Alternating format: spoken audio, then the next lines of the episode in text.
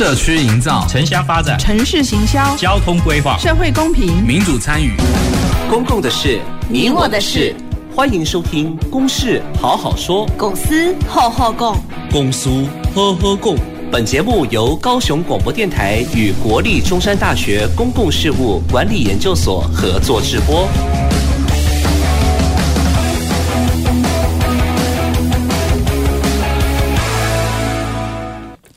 各位听众朋友，大家好，欢迎收听《公事好好说》，我是今天的节目主持人，中山大学公共事务管理研究所彭彦文。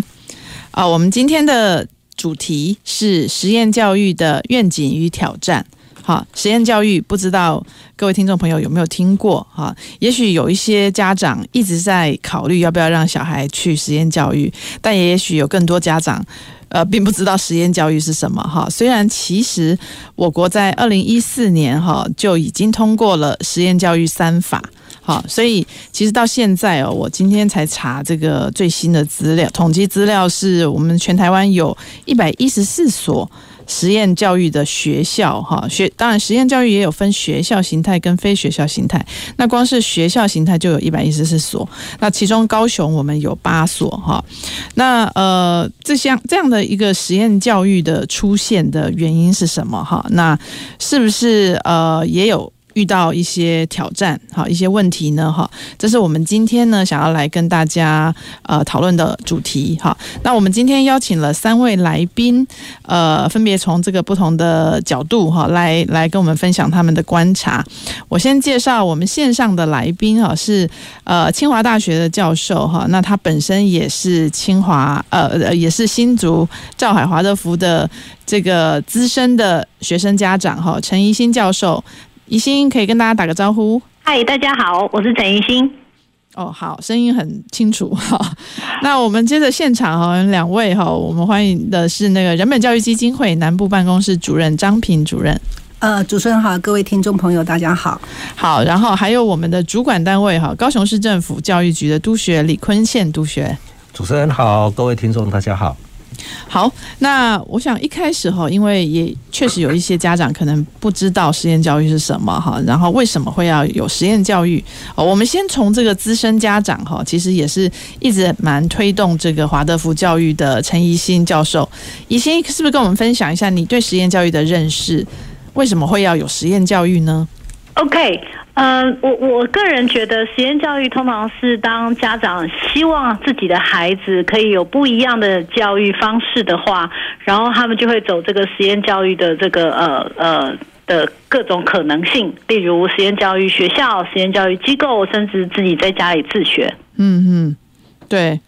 ，OK，对，没错哈，这个我我们二零一四年。提呃通过的刚刚提到的实验教育三法哈，分别是这个学校形态的实验教育实施条例，然后高级中等以下教育阶段非学校形态的实验教育实施条例，以及呃公立国民小学及国民中学委托私人办理条例哈，这些不同的呃实验教育哈，呃那。如果只有这个督学的角度哈，就是我们的这个教育局的角度，您的呃会怎么样去看待？为什么会有实验教育这样的需求？呃，当然，就像主持人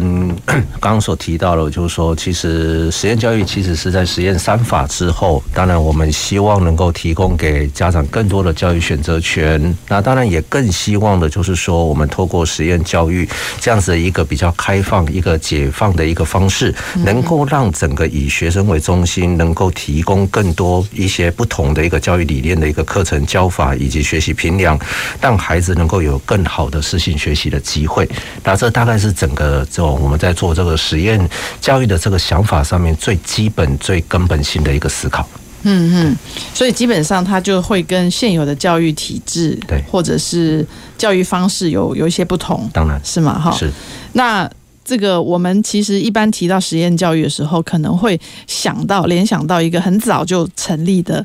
这个学校哈，也就是人本教育基金会成立的森林小学。好，那张平其实就是呃也非常参参与这个森林小学的推动嘛。好，张平，你觉得森林小学是不是实验教育的始祖啊？呃，应该算吧，因为三十多年前它是第一所体制外的学校。嗯，然后。呃，当时是它的背景是因为呃那时候很多学校其实都是在提拔学生，嗯哼，然后我们会觉得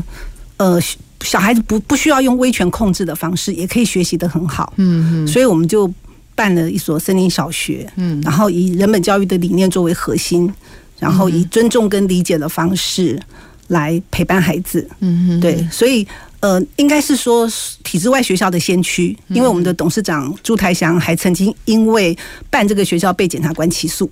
嗯，为什么？因为没有法律依据，那个时候没有法律。对，所以他就被起诉了，这样子。不过后来是没有被判刑了。嗯，对。可是我们不认为我们是实验学校，是因为我们觉得我们是属于理念学校。嗯哼，因为我们并没有要实验什么事情。嗯，我们只是把我们确认的，就是说，呃，人本教育这个理念对孩子的学习跟成长发展是有有帮助的。嗯，然后我们落实这样子的理念来办一个这样子的学校。嗯嗯，是是啊，为什么实验教育要叫实验呢？好像也并没有拿拿学生来当实验嘛，好，督学。其实应该是说，他之所以在实验教育，当然是相对于我们传统所谓的正规式的一个教育模组上面，啊，他希望有更多的可能性。那当然，这些所谓的呃教育理念，因为尚未在一个。一般的这个体制内去做处理，那所以当然，呃，给予他一个实验的一个概念是，当然希望他能够，其实不是不是所谓的呃，应该说不用焦灼在实验这个两个字上面，而是说他其实他的精神跟概念上面是希望有更多的可能性啦，嗯，好，不要去局限他，也希望让他更具有弹性，更能够让教育的理念有多种的样态去挥洒，这样子。所以他是有带一个期待，是未来所有的学校都可以。变成这样嘛？因为通常我们说一个实验计划，意思就是它成功后要推广到所有的。呃，其他的地区嘛，呃，当然我们应该是这么说，就是说，当如果今天是一个好的教育的一个成果，或是一个好的教育的一些理念，啊、呃，能够在过程当中，能够慢慢的也能够获得大家的一个啊、呃，大家的一个一个共识的情况之下，那当然，其实，在我们正规教育里面，也都现在的老师也都非常的积极，在透过很多的方法、很多的方式，在不断的增能，在精进他的教学方案。以及教学的一些态度，其实这个都可以看得出来，实验教育的精神，除了一定呃，除了透过实验教育的办理之外，其实在正规教育里面也一直不断的在，老师也不断的积极的在改。在所谓的在精进他的教学上面的能量，其实这个也就是看得出来，实验教育的这样的一个精神，不管是在正规内或是在实验教育的一个系统里面，它都会已经带成一个能量、一个风气这样子。对，有引领大家慢慢在改变的风气。当然，好，那我我们现在的台湾的实验教育的体系哈，好像一般我看到媒体的报道哈，会把它分为华德福啊、蒙特梭利、民主学校、生态教育、探索体验学校、原住民实验教育等等，哈，这些分类哈，其实我们大概没有机会每一每一类都做做一些介绍。但是我们今天邀请到的这个陈一新教授，他他的小朋友哈，刚好都是在这个华德福的这样一个体系内哈，所以我我们也好奇，想要请问一下一新哈，为什么你们觉得要选择实验教育来，就是小朋友要要让他们是读实验教育？OK，我我觉得呃，我自己为什么会选呃实验教育跟呃自己成长的方式，在呃一般的体制内学校的时候，我觉得那个学校在。算分数这件事情，对于到我现在在大学教书，我看了很多大学生，我觉得大家现在蛮喜欢分分计较的，就是我们用分数来衡量孩子，然后到了后来，那个小孩子就会被呃教育成好像。只有那个分数是很重要的，所以在学校的时候就会希望成绩很高，然后到了出社会没有分数这件事情，就会变成用薪水来计量。然后我我觉得大家都去追求那个数字，那我自己希望我的孩子不要再用这种方式来看待他的生命，他应该有其他的可能性。所以那时候我们在新竹找一圈的时候呢，那刚好觉得华德福教育的某些理念跟我们还蛮像的。例如华德福教育就不喜欢用分数来评价小孩，嗯、那所以我我们就因为这样子，然后选择华德福教育。你们也有探索过其他那种刚刚提到不同理念的实验教育吗？蒙特梭利、啊、应该是说，我觉得我们那个时候在找这个相。呃，类似的教育的时候，其实是跟地缘比较有关系。因为我知道有些地方，比如说有些地方的蒙特梭利的那个实验教育其实蛮好的，但是离我家很远，所以我们那时候找的是以我们家呃画一下，比如说方圆二十公里之内，我们可以接受的接受的这个车程的时间来找。那所以那个时候找到了华德福教育。嗯嗯嗯。所以呃，那我我我可以这样问说，因为你们家。这个老大也也是算是国算是国三了，对不对？对，好，那所以他一路这样子用华德福教育这样子呃，这个学习长大，你你你作为家长，你觉得是不是有符合你当初的期待跟你的你的选择？嗯，应应应该这样讲，我自己的我自己最大的孩子，嗯、他在幼儿园的时候，他就呈现出蛮想要当那个最好的学生的那个倾向。嗯，对。嗯、那所以我就刻意让他去一个不太容易排序的地方。嗯，那就没有什么东西叫做最好的，也没有什么是别人给他的标准，他要自己去找到他喜欢的事情，跟他自己擅长的事情。嗯、那如果从这个角度来看，我觉得他。现在在九年级，他对于他自己的人生的方向，比我当年国中的时候还要清楚。他比较知道他擅长什么，不擅长什么。那我觉得在这个程度上，呃，他进这个教育对他来讲是一件好事。嗯哼。那有没有什么是让你比较本来预期但是没有达到的地方？本来预期但是没有达到 失望的地方有吗？欸 还是就很满意，好像没有什么特别是没有达到的哦，所以都还蛮很蛮满意的是吗？但是我们的期待也没有很高啦，所以也没有呃也没有什么呃一定需要达到。如果说真的有差一点点，就是说华德教育它比较不讲究不讲究这个呃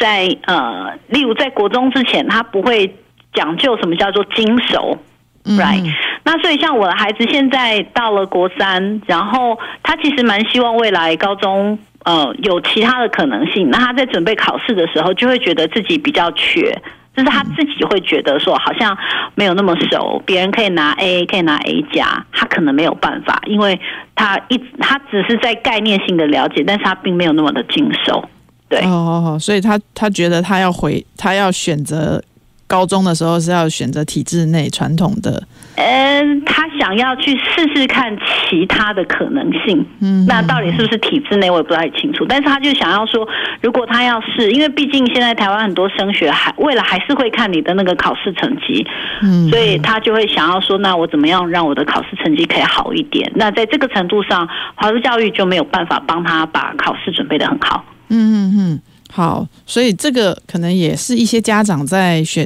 考虑要不要让小孩念实验教育的时候，有时候会正好就是比较会疑虑的地方。Right，所以很多实验教育的学呃的家长会，我们有看到会有一种可能性，就是国小的时候念实验教育的人很多，嗯，然后到了国中的时候就有一段出走潮，因为他们就觉得说啊那个。快乐的童年结束了，你应该要回去念那个国中。国中开始会准备考试，就没有看到类似像这样的状况。哦，好，这样他们会不会更加适应不良啊？因为那么小学那么快乐。呃，我我因为我自己的孩子，我我自己孩子现在呃有好，就是我我们家两个女儿现在都是国中，对，然后他们很多同学都是走这个模式，然后我看他们好像回去了以后也没有特别的。不适应吧？哦哦，看起来好像听说，呃，那些回体制内的同学都说，哎，现在考的也都还不错。那特别是因为他们的父母可能也没有期待说他一回去就要考前面几名，然后就是慢慢来，所以我觉得孩子慢慢慢慢就会适应了。哦，好好。所以都学，你这边的观察就是说，家长他为什么选择实验教育，也是类似刚刚我们宜兴教授讲的吗？呃，其实从刚刚呃我们的宜兴教授他的一个说法里面，你就可以看得出来，其实这个就是呃我们要去就让孩子去就读我们的所谓的实验教育，选择这样子一个实验教育的时候，家长必须在整个教育理念上面是非常非常清楚的，就是能够知道我的孩子他的适合什么样的教育方式，呃，他可能什么样的方式是被期待的一个教育方式。嗯，那有了这样子的一个选择之后，其实。我们的思维跟家长的期待以及孩子在学习的过程当中，你就必须要能够充分的能够了解整个实验教育在这一个理念底下的所有的概念。嗯，其实刚刚呃，宜兴教授他宜宜兴教授他有提到的一件事情，就是说，可能从实验教育走向了所谓的一般的正规的一个教育上面，可能会面临到的是一个呃传统考试的一个方式，或是一个呃所谓的呃，就我们我们在讲的一些呃大考这样的一个机制。嗯，但实际上有更多的一个资讯在告诉我们一件事，就是呃许多孩子在实验教育的系统里面，其实他学会了更多的主动性。嗯嗯，其实虽然他没有呃那么经手的一个过程，但是其实也因为他的呃实验教育的历程当中带给他的是在学习的动机上面，他更为主动了。所以其实就会可以看到呃宜欣老师他的一个孩子在学习的过程当中，其实可能。反而是没有那么多的不适应，因为孩子他的学习动机是强的。嗯，那只是经手这件事情需要时间，他需要方法。但是当孩子学习动机是强的，其实这些事情可能反而不是那么样重大，也不是那么样的困难。嗯，对，可能是这样。好好，那张平，你的观察，我自己的感觉就是说，本来。我们的学校就不应该用分数来衡量一个人，这不是说只有实验教育才这样，这应该是每一所学校都不应该用分数来衡量一个学生，以及每一所学校学校都应该要想办法把他的学生教育成是主动学习，然后具有他的主体性，就说这个应该是所有教育要去追求的方向，不应该只是说因为体制教育做不到。所以弄得一大堆家长无处可去，然后只好跑去实验教育里面去想办法帮孩子找到一条生路。嗯，好，所以我自己会觉得说，呃，办实验教育不能够回避说对体制里面的改革。嗯，好，因为因为如果说今天体制还是呃继续用分数来来衡量一个学生，来绑架学生，然后继续的就是破坏孩子的学习胃口。好，然后呃剥夺他的主体性的话，好，那其实它只是会造成更多人想往实验教育走，这样是不对的。我们应该要去正视的是体制内所有不对的教育都应该扭回来。嗯，就像森林小学，他当初办一个不打不骂的学校，其实他才是真正落实我们的教育政策耶。我们的教育政策。几十年前就已经说不能够体罚，不能够打骂学生了。可是就是因为所有的体制内学校都不落实啊，我们才不得不去办一个森林小学来落实啊。然后，然后我们被称为体制外学校，可是事实上我们是最落实教育政策的一个学校。哎，对，所以我觉得不能够只是少数家长他为了逃避在体制内就读的痛苦，嗯，好，然后不得不去选择另外一条实验道路。好，就说理论上你走另外一条路是要追求快乐，追求更好的教育理想嘛？怎么会是为了逃避体制内的痛苦，然后不得不去选择另外一条路？哈，所以我会觉得，今天之所以实验教育可以那么的、那么的多县市，那么多的学校都来办，那我觉得要检讨的就是我们的体制教育是不是真的要痛定思痛，好好的改革？哈，因为办实验教育没有办法回避。嗯，对体制内的改革，嗯嗯，对，这这其实听起来很有道理耶。好，杜学，你你你会怎么回应呢？就是说，本来应该每一所学校都应该如此啊。呃，当然，呃，其实教育的改革跟教育的精进，嗯，呃，随着时间，随着时，呃，随着这个不断的大家的期待的情况之下，没有一直没有结束过，也一直没有停止过。嗯，简单来讲是说。呃，所有的改革包含在教育，包含在各方面、各领域上面，我们都希望好还能够再更好。不足的地方，当然该改进，一定要改进，这个一定是的。那刚刚有提到，这是有关于呃什么分数，呃，就比如说分数计较的这件事情。其实现在我们也都透过，比如说像教学正常化等等这些机制里面，我们都希望这样子的一个呃这样子一个错误的引导，都应该要慢慢的。应该是说，不是说慢慢，应该是要立即在最快的时间里面都不应该存在学校里面。对。嗯，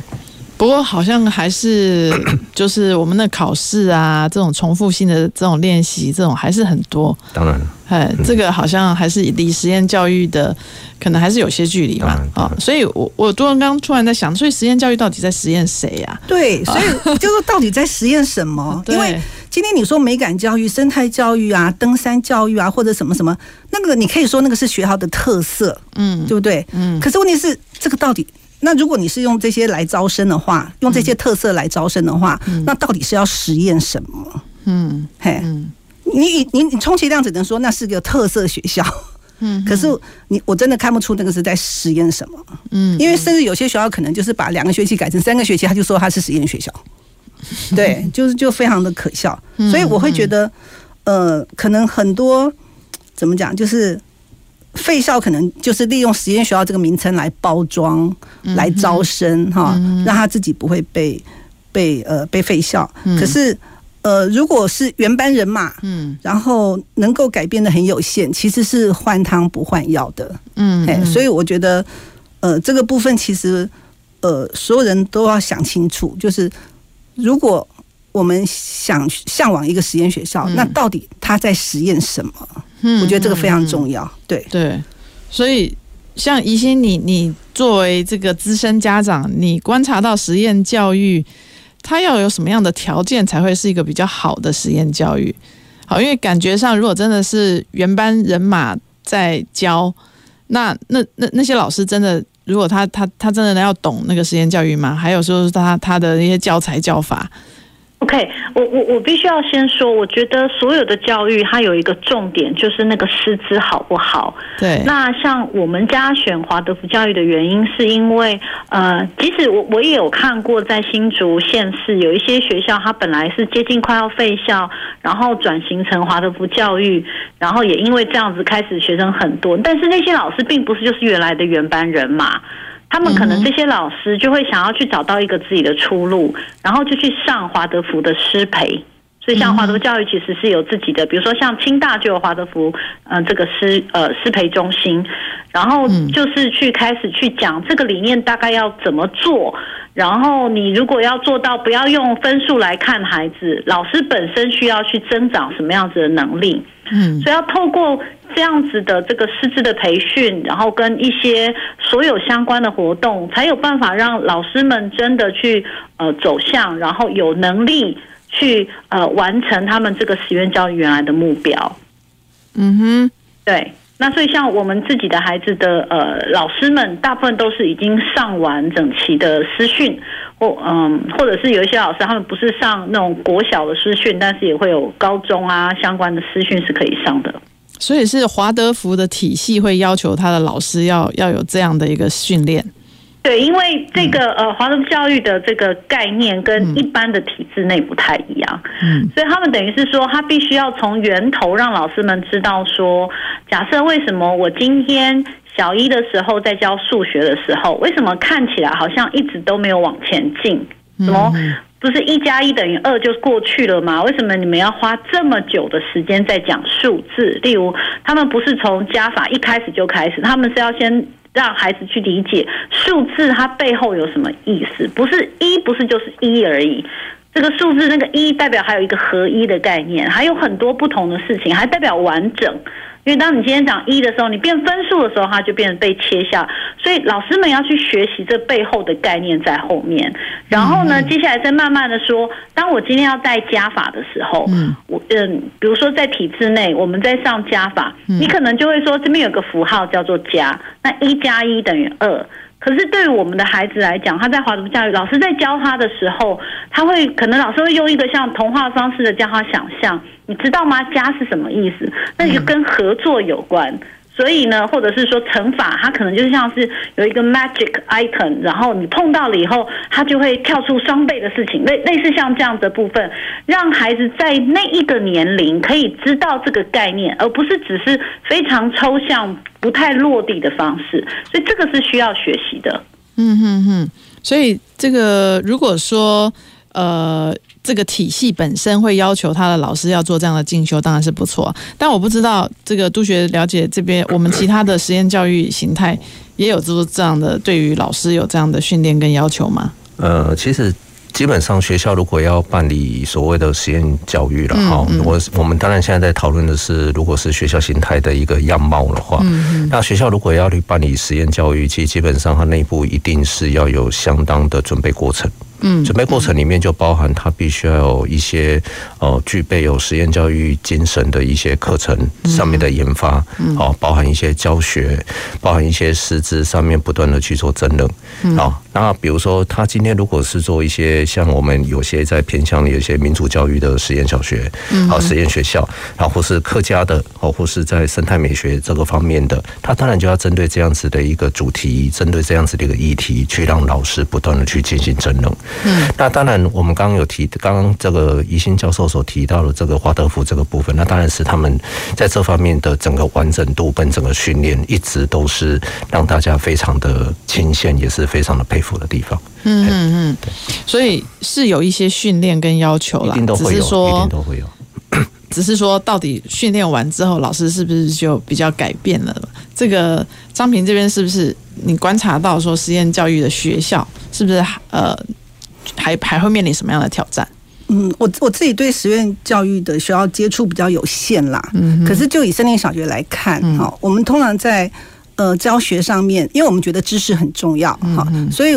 并且所谓的森林小学，并不是指你在野外教学。嗯，所谓的森林是指你的心智，哈，要跟森林一样郁郁葱葱。所以我们在教学上面是投注非常大的心力，就是我们舍不得不让孩子不进教室学习。嗯哼，所以。在呃，在做教案的时候，就是要教什么，我们要去思考为什么要教这个，嗯哼，好，它的意义是什么，然后如何教。可是，在如何教之前，你必须先了解孩子是怎么学会一件一件东西的，嗯哼，你先得了解人的学习是如何开展的。嗯，所以我们其实花很多的时间在呃，就是把小孩教会，嗯哼，因为很多家长都会觉得让小孩快乐学习就好了啊，这样子。可是我们会觉得。知识那么好，你你不把小孩教会太可惜了，并且你教会了，那才是真正比较深刻的快乐。嗯哼，对，那我们会希望说，呃，办学校其实跟办公园很不一样。好，办公园。就是小就是去玩一玩嘛，嗯，好，去玩一玩嘛。嗯，可是办学校不一样，因为你是去影响孩子的生命，嗯好，就他的心智的发展，哈，他的价值观，好，他的自主性，好，就说这些其实都会跟。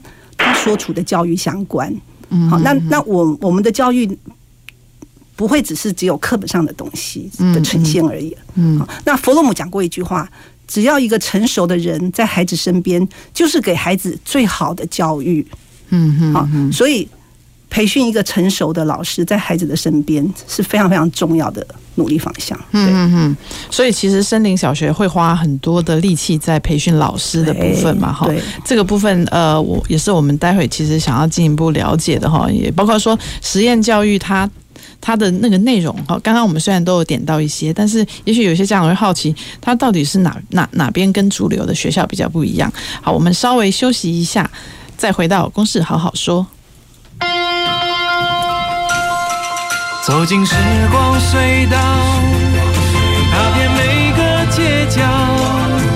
城市的璀璨风光，高雄广播陪伴你探索。FM 九四点三。女儿啊，啊，你工作期间有存点钱吗？妈，放心啦，除了雇主每月提缴的退休金。我也参加个人自愿提缴退休金哦，且自提的退休金不计入薪资所得课税，每年还可以分配投资运用收益，领取时啊还可以享有至少银行两年定存利率的保证收益哦。哦，劳工自提好处真多。以上广告由劳动部劳工保险局提供。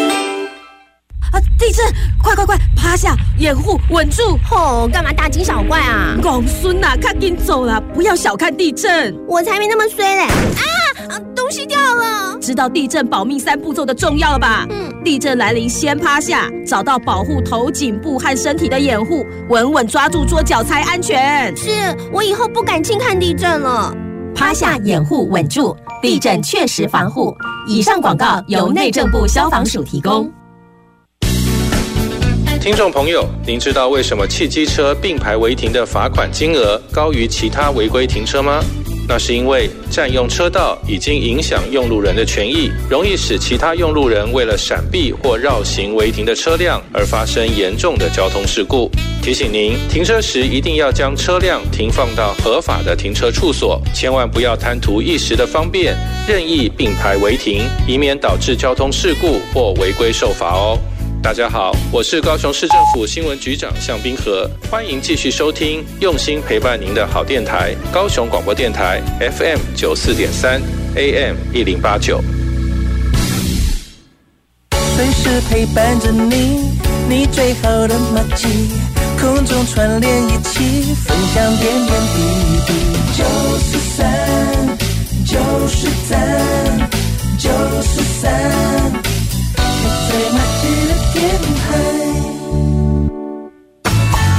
共的事，你我的事。您现在所收听的是高雄广播电台与国立中山大学公共事务管理研究所合作制播的《公事好好说》。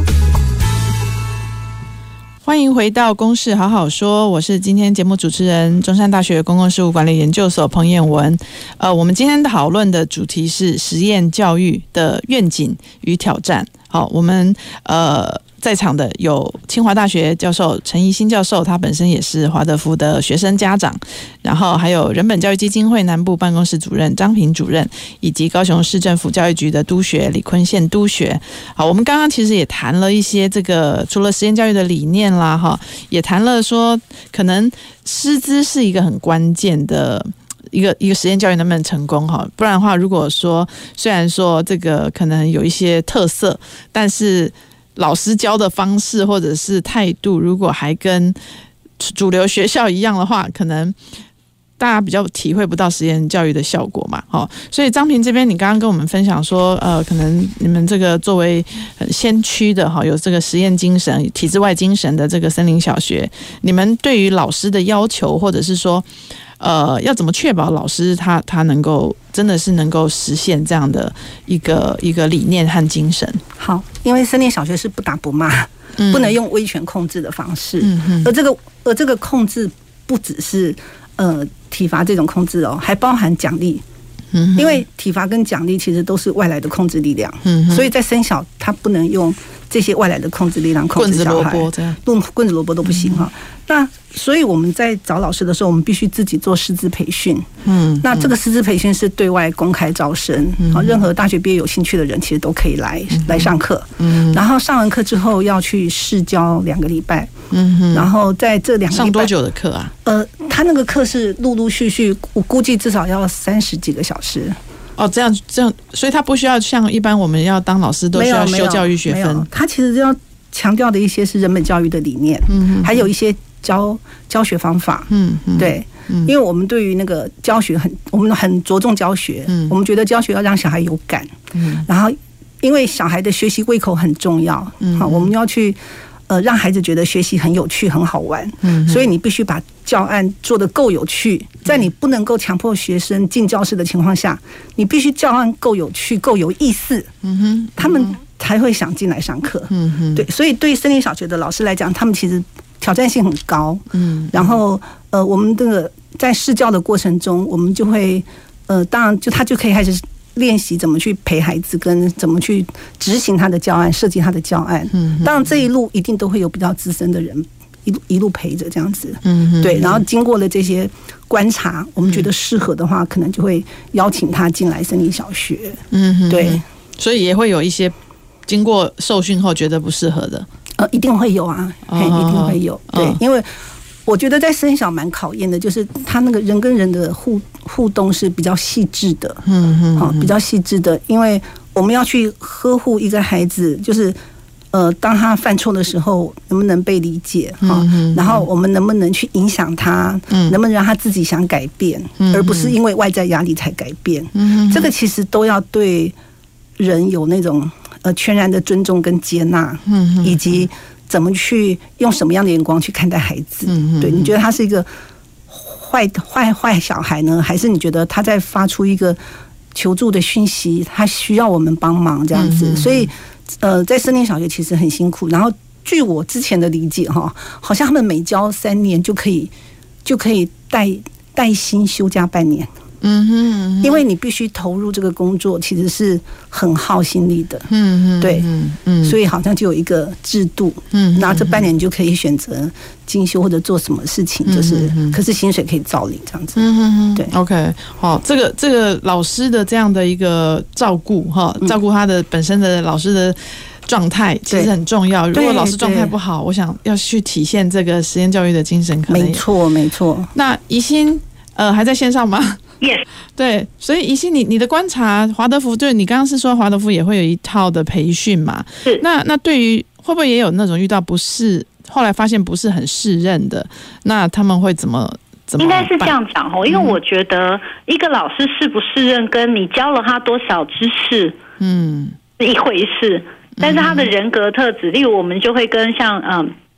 森林小学一样，对我们来讲，老师的那个人格是否是温暖的这件事情就会很重要。嗯、那比如说像我在的学校那个赵海，嗯、那我们的老师就会先进来先培训，除了他去送去师资中心培训之外，嗯、那一个老师能不能真的进去代班这件事情，他可能会有一个呃六个月到三个月的观察期。嗯嗯，对，就是可能会让他去试着一些呃。上一些课，然后这个观察期，有一些老师就可以通得过，有些老师没有办法，甚至有些老师可能通过观察期，然后真的下去带班，然后面对到一个现场的状况的时候，也有会也有一些老师会后来就会发现他不太适合在那个位置，所以这个都是有可能的。那学校的部分呢，就必须要有呃要有一个团队，就是去嗯去定时的去 monitor 这些老师的状态，所以我们我们有很多。老师就是会互相去支援，去看看说，哎，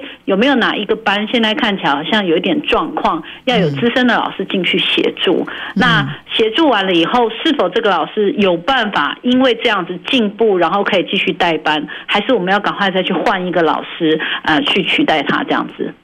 哦，那你们的老师也是不需。也是是也要有教育学分的吗？还是不需要？像没有哎、欸，我我们呃，就是跟体制内不太一样，是体制内就老师一定要去修一些教育学分，不然他就只是代课嘛。对。那因为我们不是所谓的体制内学校，所以我们的老师就是呃，可能会要求他，就可能先面谈完以后，然后要求老师去上一些呃这个华德福的相关的师资。嗯。然后呃呃，再经过一些就是不不是很容易讲如何做到考验，比如说通常我们是看那个老师跟孩子中间的互动是否是我们期待看到的？嗯、用这种方式来去呃筛选适合的老师，这样子。嗯嗯嗯，OK OK。所以我们刚刚听到了两两所是自己经营，比较是算是私立的了，哦的那样的一个体系下面，它可以这样子。华德福系统，因为全台湾华德福教育有很多间学校，所以并不是每一个学校自己有一个系统。就是我们呃，比如说中部也会有一两个地方是有培训师资的，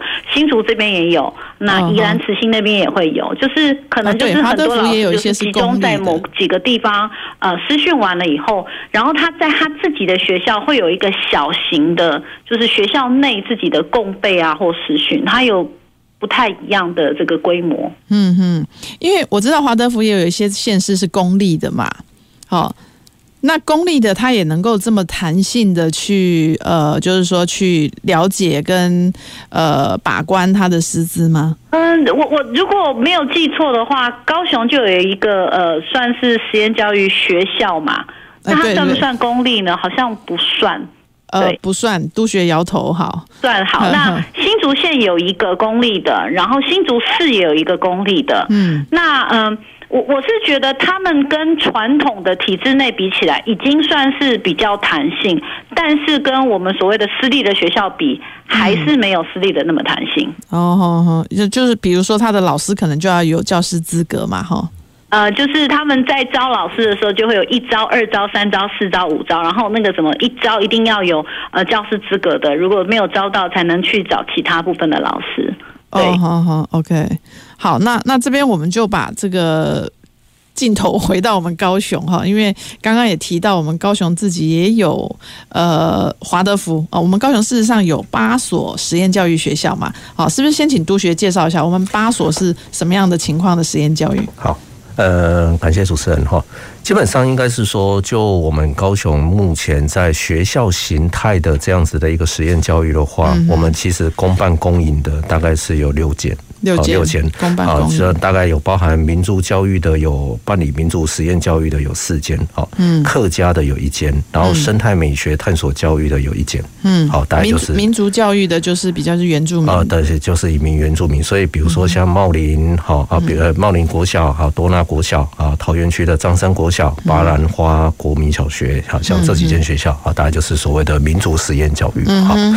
那当然我们刚刚像宜兴呃教授有提到的，有关于一些。民办民营的就有两间，一间是光和华德福实验学校，嗯，好，然后另外一间的话就是我们在我们的旗山的是南海月光实验教育学校，好，大概就是这两间学校，就算是私立的，对，就是属于私立的学校。那当然我们呃，应该是说。呃，概念上来讲，我们可以看得出来，其实，在私立的呃所谓的民办民营的这样的一个实验教育，当然他的人事，就所谓的教师上面的在遴选上面，嗯，他会有更好的弹性，哦，可以去做使用。好，那当然在公立的学校里面，当然它会受制于在法规上面的限制，嗯，但是至少。他老师们一定都是有基本的包含一些呃教师证啊，教育的一些相关的考核的一个机制。嗯，那另外，其实我们在讲到我们高雄市在整个实验教育在推动的过程当中，其实我们还有成立了一个是学校形态的实验教育的一个审议会。嗯，那其实这个审议会里面有包含我们的呃一些呃从法界的包含一些会计财务这样子的一个学者专家，嗯，还有一些校长教师的代表，还有。具有实验经验的一些教教学人员，还有实验教育的相关的团体代表，我们基本上透过这样子的一个方式，不断的去支持学校在实验教育推动的过程当中的一些需要。嗯，那当然按照法规的规定，实验教育里面其实它还有定期的考评，所谓的评鉴机制。嗯，所以其实透过这样子的一个方式，除了是陪伴学校不断的在精进之外，基本上我们也一直不断的在在意着学习。学生在学习的历程当中，是不是也能够一样的获得更好的支持跟保障？嗯，好，所以基基本上，呃，在整个脉络上面，逐步逐步的在实验教育三法的一个立法下，哦，逐步在整个法规机制更为健全的情况之下，相信未来在整个实验教育的推动，它会更符合大家的期待。嗯嗯，那我我就有点好奇，说这个公立的学校啊，因为其实说真的，那个呃，现在大部分实验教育。应该不是说大部分，就蛮多都是私立的哈。那我们觉得好像办的不错，那但是学学费贵，可能是一个很大的门槛嘛。所以大家可能会很期待说，哎，公立的实验教育学校是不是可以呃，因为比较便宜哈，那又有这样的理念，好，是不是可以过去？但是是不是就会遇到这个呃，也许他的呃，比如说公立学校的老师，他他原本他可能是。这个学校改名改改为实验教育，可是老师并没有认同这个理念，只是因为学校改了，老师只好搭配一起去做一些学习，这样会不会造成一些教学上的，就是说与实验教育的理念的距离啊？哦基本上，我觉得这个问题我们可以从两个面向去思考哈。第一个面向就是说，因为其实公立学校它呃，如果要来办理实验教育，其实它在办理的过程当中，它一定都要先经过内部的内部的一个相关的共识。嗯，好，然后包含就是老师他有没有这样子共同的一个教育理念，然后对于这样子一个议题，这样子的一个教学的一些策略上面，是不是都能够拥有一个一个一起能够推动。这样子的一个精神，所以绝对不会是校长一个人能够决定这件事情。哈，所以这基本上一定是校内一定要不断的有这个共识，甚至他在办理实验教育的过程当中，整个教育局也会针对有一个团队，针对他的一些呃，针对他学校提出这样子的一个提出这样子的一个申请的时候，好提提出这样子一个申请的时候，去审视他学校是不是包含师资，包含课程教学上面是不是已经有足够的能力以及足够的这个准备工作，这是第一个阶段。那当然过程当中，我们刚刚有提到一些审议会，包含一些评鉴的机制，也会不断的去追踪这样子的一个过程，嗯，好，去追踪这样子的一个过程。也那当然包含一些教师的增能以及校内的一些增能的一个课程，去让老师能够更有能力。更有能力，以及提供给孩子更一更好的一个教育理念上面的一个落实，这个一定是这个这个面向，这是一个面向。嗯，另外一个面向，其实我们刚刚有发现哈，在实验教育里面有包含民办民营，有包含公办公营这样子一个理念里边，我们就可以看到实验教育里面民办民营的。的那个学费比较贵，但是相对它的弹性跟相关的理念的那个整个落实上面更具有弹性。对，那再下来一点就是包含公办公公营的这样子的一个一个一个一个一个类型。好，那所以就可以看得出来，其实以高雄来讲，现在是没有所谓的公办民营了啊。其实中间还应该会有一个面一个一个一个一个 range 是公办民营这样子一个类型。所以其实一样的在实验交易三法上面，其实它一个一个一个呃。在开放，开放就是说，包含连办理的一个机制上面，它其实也在开放，那也就给孩也给家长有更多的教育选择的一个机会，包含我们可以真正很落实这样子一个理念的民办民营的想法，嗯，甚至还可以再稍微，比如说老师上面他有一些哦基础的法规限制，对于家长他可能也有一些期待，是希望老师他可能也希望能够有一些哦，他原来对于老师的那个规范的那个思考上面，他也可以很放心。嗯，好，这样子。那当然，这个就是在在提供给家长各种选择的样貌。好，这样子。对，不过不过现在因为数量还是很少嘛，因为刚刚您提到那个大部分的实验学校都在原民区，好族就是比较是族群族呃，刚刚说族群特色的这样的一个学校。那一般我们如果比如说高雄市要要想要念实验教育，而且要念公立的，可能目前还没有。目前那个只有是寿山寿山国寿山国小嘛，对不对？是生态，刚刚说的生态教，生态美学的探索教育，哦，生态美学的探索嘛，哈，所以它的其实说说说多元选择，好像也也没有太多选择，而且寿山会不会不容易进呢？会不会大家这个要申请进去不？很难呢。其实其实应该是这样讲，确实就是说实验教育它呃在实验三法通过之后，慢慢的、嗯、慢慢的，它当然这样子的一个理念，它需要慢慢的被凝聚。嗯，然后当然学校如果已经有相关的思考想法，那当然如果有这样子的一个意愿，也都鼓励啦，也都鼓励。嗯，那那张平，你刚刚听这样子，这个督学提到，就是即便公立的也在努力做这样的一个把关哈，然后然后这个培力。呃，你觉得还有什么样值得努力的地方呢？好，因为我我我了解的就是你对实验教育还是有一些比较保留的地方了。就是到底要实验什么？嗯，嘿，就是，就说你刚刚讲说生态，呃，就是寿山国国小用生态跟美学作为它的实验教育，可是生态跟美学这本来就是教育里面的一环，然后这里面到底要实验什么？嗯，就是其实看不太出来，你你你最多只能说它是个特色学校，嗯，就像光荣国小，它就是帆船作为它的特色之类的啊，或者有一些海上活动作为它的特色，嗯，充其量大概它就是一个特色，嗯哼。可是你说它是实验教育，那到底是实验什么？你是说它有什么不同吗？对，就是说，因为我其实很很意外，就是只要加上实验这两个字，好像家长就觉得好像很有价值，嗯。然后，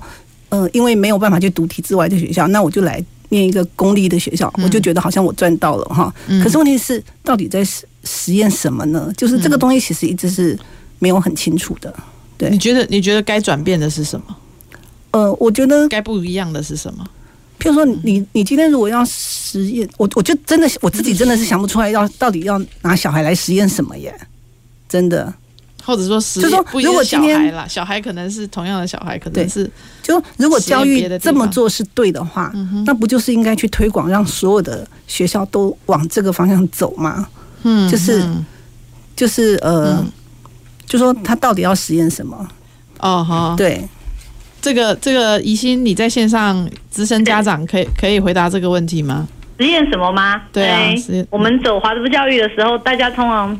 会嘲笑说，华德福教育已经一百年了，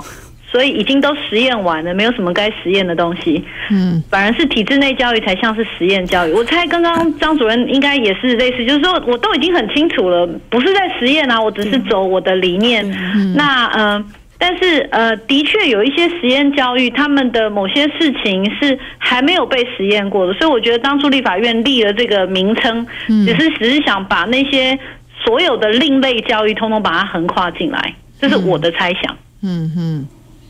，OK，所以你觉得他们？他们刚刚有提到说，这个师资会是这这样的另类学校最重要需要把关的元素吗？我觉得除了这个之外，我一直想要提醒啊，就是不是只有老师重要，就是家长要送孩子进实验教育，嗯嗯，他也很重要。嗯，我们的孩子在学校八个小时，嗯，在家里十六个小时，嗯，所以如果家长没有跟着去改变他自己的思维的时候。送实验教育不见得会是一件好事，可能孩子就是在两端做拉扯，嗯哼，而很辛苦，所以家长自己要改。你你你你你这边说的家长要怎么改呢？我知道华德福对家长是好像蛮多要参与学校的期待。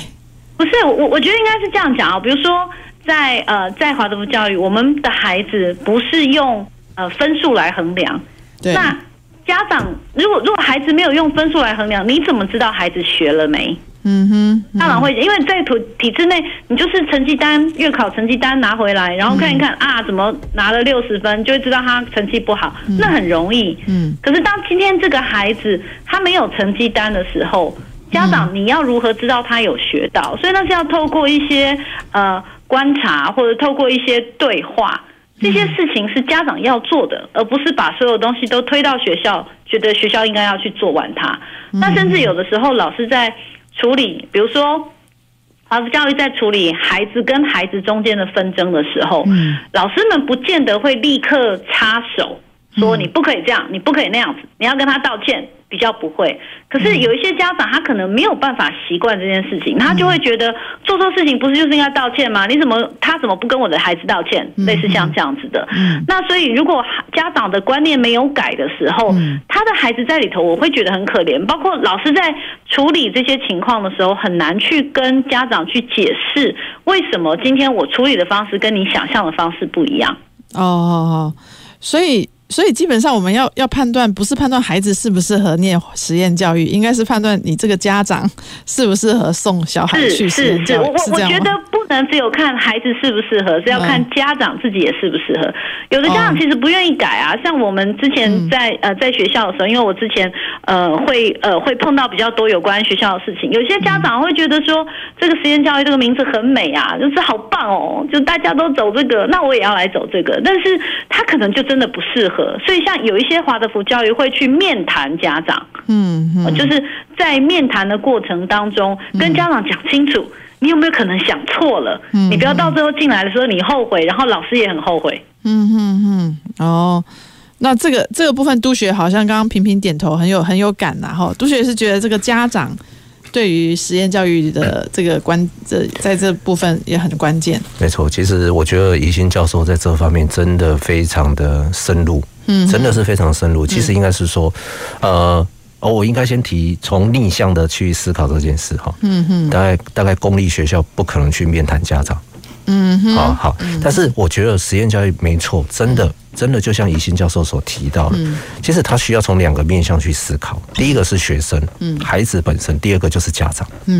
孩子的部分，当然我们要去了解孩子他在整个学习的过程当中，就像刚刚有提到，可能孩子他本身就是动机性是属于比较强的，嗯，好，或是说他本身在思考上面他比较有独立性的，嗯，那其实他在读实验学校的时候，其实他会更适合他。嗯，那比如说他本身是一个比较探索自我的，而不是。而反而是排斥课业为主这样子的一个思考，其实孩子如果是这样的一个思考，绝对是一个非常重要的点。好，那当然除了孩子他有没有适合这样子的一个实验教育，在家长思考的过程当中，他必须要去整体评估之外，有另外一个就是说，孩子进去读了，绝对不是就把孩子丢给学校，不是，而是。做了实验教育，你参与了实验教育之后，其实家长要有更多的陪伴。嗯，家长更多的陪伴，就是说你要能够了解到，就就像你要去不断的去跟孩子对话，去了解他学习的历程。嗯，然后甚至去参与他的学习。嗯，然后甚至在过程当中，你要能够了解，你不能说啊，看到别人在体制内的孩子，就是说好像呃考试上面就在开始呃有一些精进的一个啊，你就开始紧张，然后给予孩子施压，甚至让孩子不但要去应付实验教育的课程，又要去应付呃这个这个这个家长的担心，那这样子，但那这样子会变成是让孩子的压力 loading 会更重。嗯，第二个当然我们要提到就是说，呃，家长也必须要去思考，比如说他的一些经济上面是不是能够 support 这个这个，比如说像民办民营的，他的这个可能就是学费上面相对的贵。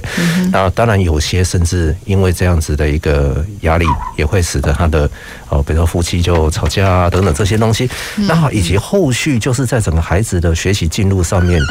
家长必须要更更充分的能够理解，就是说他的那个弹性的那个阴影，他能能够事先就要能够了解，就是会有这些过程。嗯，你不能用哦你传统的过去的思维去评估孩子在实验教育的学习历程。嗯，那这个反而会害了孩子哈，所以更多的陪伴绝对是必要的，而且孩子我们最担心、最担心的就是说，绝对不能因为是要让这个孩子。去学习上面产生避风港，而去选择实验教育。嗯，比如说他是因为在体制内没有办法是实验，而才去选择，就是说，呃，他而是因为我们真的希望孩子在学习上面更符合他的需求。嗯，哦，是因为这样子的选择，才是真正对孩子最好的。嗯，不过这个更符合他的需求，到底是指什么？对对对对对，这可能也就是说，什么东西是符合他孩子的需求？这个因为其实其实实验教育里面哈，他每一个实验教育的办理的单位，其实他一定都有一些理念很清楚的。就像我们刚刚在提到华德福，其实他就有很清楚的一个诉求，就知道我的我的我的实验教育里面，我今天的整个理念概念到底是什么？好，那当然就提到就是说，呃，其实像华德福这样子一个学习的一个。历程过程，其实它是一个非常比较相对完整的、相对完整的一个内容。就是说啊，因为它从国外的整个历程当中、过程当中是已经很完整，所以当他来到这个台湾的时候，相对就有这样子的一个相对让人比较能够清楚的一个概念。这样子。嗯，好，那我们最后还有一分钟，是不是张平也也讲一下？我知道你你可能会觉得说，所有的家长都应该要陪伴，哦，不是只有实验教育的家长要陪伴哦，但是。就就对实验教育来说呢，你你会还还会有什么样的？比如说家长是要怎么样评估自己适不适合让小孩去受？我我觉得呃，家长可能要先弄清楚学校在主张什么，家长要弄清楚就是学校在主张什么哈，然后这些主张真的是对孩子有好处吗？哈。并那个好处不是只是单一面向的特色，而是孩子的全面的学习哈。然后再来就是说，他对于他的主张，好，他如何落实？就他的做法是怎么样？他的做法真的有办法落实他的主张吗？嗯，好，这个其实都要我们都要去做进一步了解的地方。嗯嗯，好，所以这个实验教育，它确实它因为比较，毕竟比传统我们自己受的教育比较新，好，所以我想要。大家要在送小孩去的时候，先评估一下自己，也评估一下这个学校它的这个是不是符合您的期待哈，适不适合小孩？那我们今天的呃实验教育的这个讨论呢，先到这边告一段落。那么下一次呃，我们会这个大概一个月后，我们会再针对实验教育比较是自学的这个部分呢，再邀请来宾来跟大家做分享。好，那今天就非常谢谢三位来宾，也非常谢谢大家的收听。公事好好说，我们下周一再见。公事好好说节目由高雄广播电台与国立中山大学公共事务管理研究所合作制播，每周一下午五点三十分进行到六点三十分。谢谢您的收听。